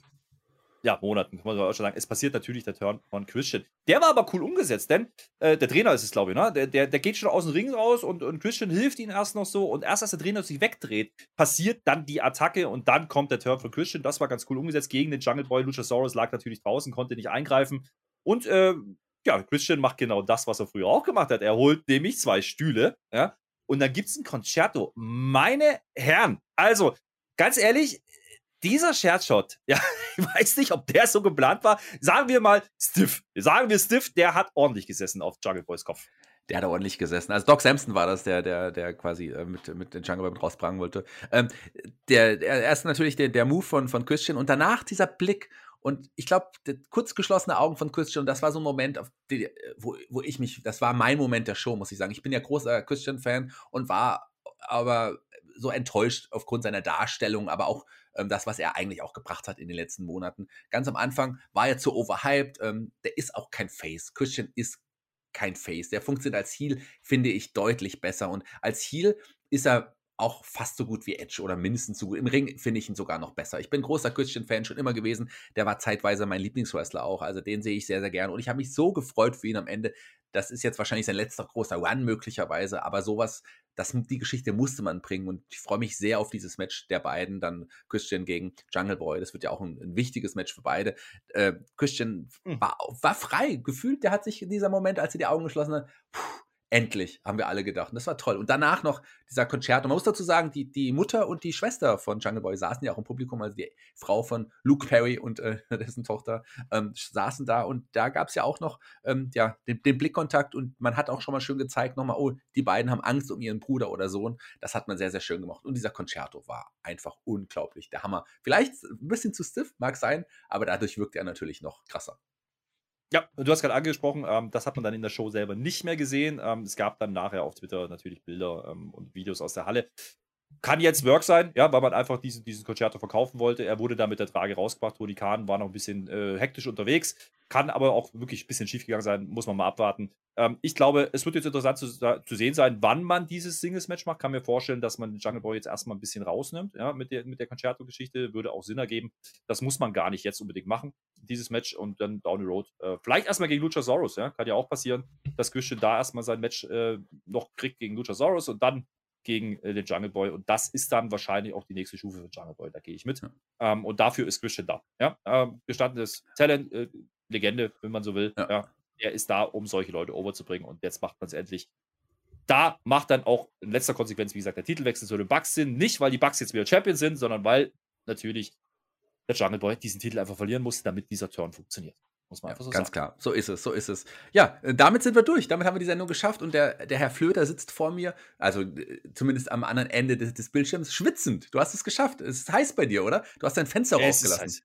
Ja. Äh, hier ist alles auf. Ich sitze quasi im Ventilator und trotzdem gefühlte 28, 29 Grad hier in meinem kleinen Kapuff.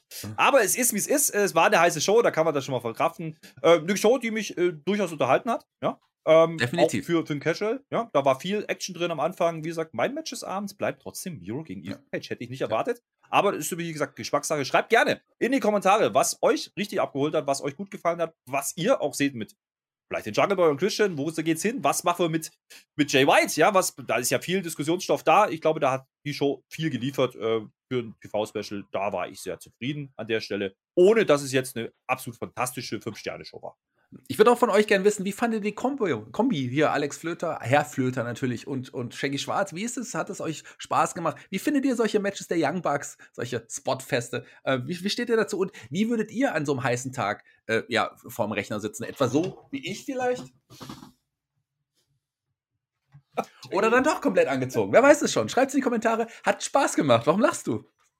Nein, alles gut. Natürlich Podcast immer so. Ich, ich stehe bloß ja. nicht auf. So ein Ding ist das. Habe ich doch von dir gelernt. Großmeister okay, des Podcasts. So, mein Lieber, vielen Dank, dass du dabei warst. Schön, dich mal wieder dabei gehabt zu haben. Dass wir jetzt ausgerechnet AEW machen mussten, ist für dich ein Glücksfall, für mich eher nicht. Aber ich habe trotzdem Spaß gehabt. Immer wieder gerne. Und nächste Woche ist natürlich der Tobi und der Tisch auch wieder da. Lasst trotzdem gerne einen Daumen nach oben da. Lasst gerne, wie gesagt, einen Kommentar da und den Abonnieren-Button nicht vergessen. Und gerne auch auf Spotify die 5 Sterne. Ihr kennt das Spiel und auf iTunes und überall, wo ihr uns hören und sehen könnt. Vielen Dank, dass ihr dabei wart. Vielen Dank, dass du dabei warst. Die letzten Worte gehören natürlich dir. Wir grüßen nochmal unseren ja, Verursacher dieser Konstellation. Max, wir haben es gemacht. Wir haben geliefert. Ja, wenigstens wir beide liefern hier bei Spotfight. So sieht's aus. Ich bin raus. Schön mit OE. Jackie, ja. mach den Abgesang. Ja, der Flöter ist draußen. Ich verabschiede mich jetzt auch langsam. Hat super Spaß gemacht mit dem Herrn Flöter mal endlich wieder. Wir haben ja schon, ich glaube, wie lange ist es her? Fast zehn Jahre, wahrscheinlich acht, neun Jahre. Doch, ist tatsächlich so lange her. Da haben wir das erste Mal miteinander auch gepodcastet. 2015, 2016, sowas könnte es gewesen sein. Ich weiß gar nicht genau. Sowas ist es wahrscheinlich gewesen. Äh, äh, hat super Spaß gemacht. Damals gab es AEW noch gar nicht. Jetzt stehen, stehen oder sitzen wir hier und reden über so eine tolle Sendung. Road Rager hat Spaß gemacht. Wir freuen uns auf Forbidden Door. Ähm, und wir freuen uns natürlich auch, wenn es euch gefallen hat, uns beide in dieser Kombi zu hören und zu sehen. Beim Kommen, es kann ja sein, dass wir bald irgendwann mal wieder irgendwo anders auch wieder zusammen auftauchen werden, wenn es euch gefallen hat. Schreibt es, sagt uns Bescheid. Wir sind raus für heute. Ich äh, nehme den Kopfhörer ab und setze mich jetzt endlich, wie ich es versprochen habe, lege ich mich jetzt auf mein Bett. Und wir hören uns ganz bald und sehen uns. Bis dann. Ciao.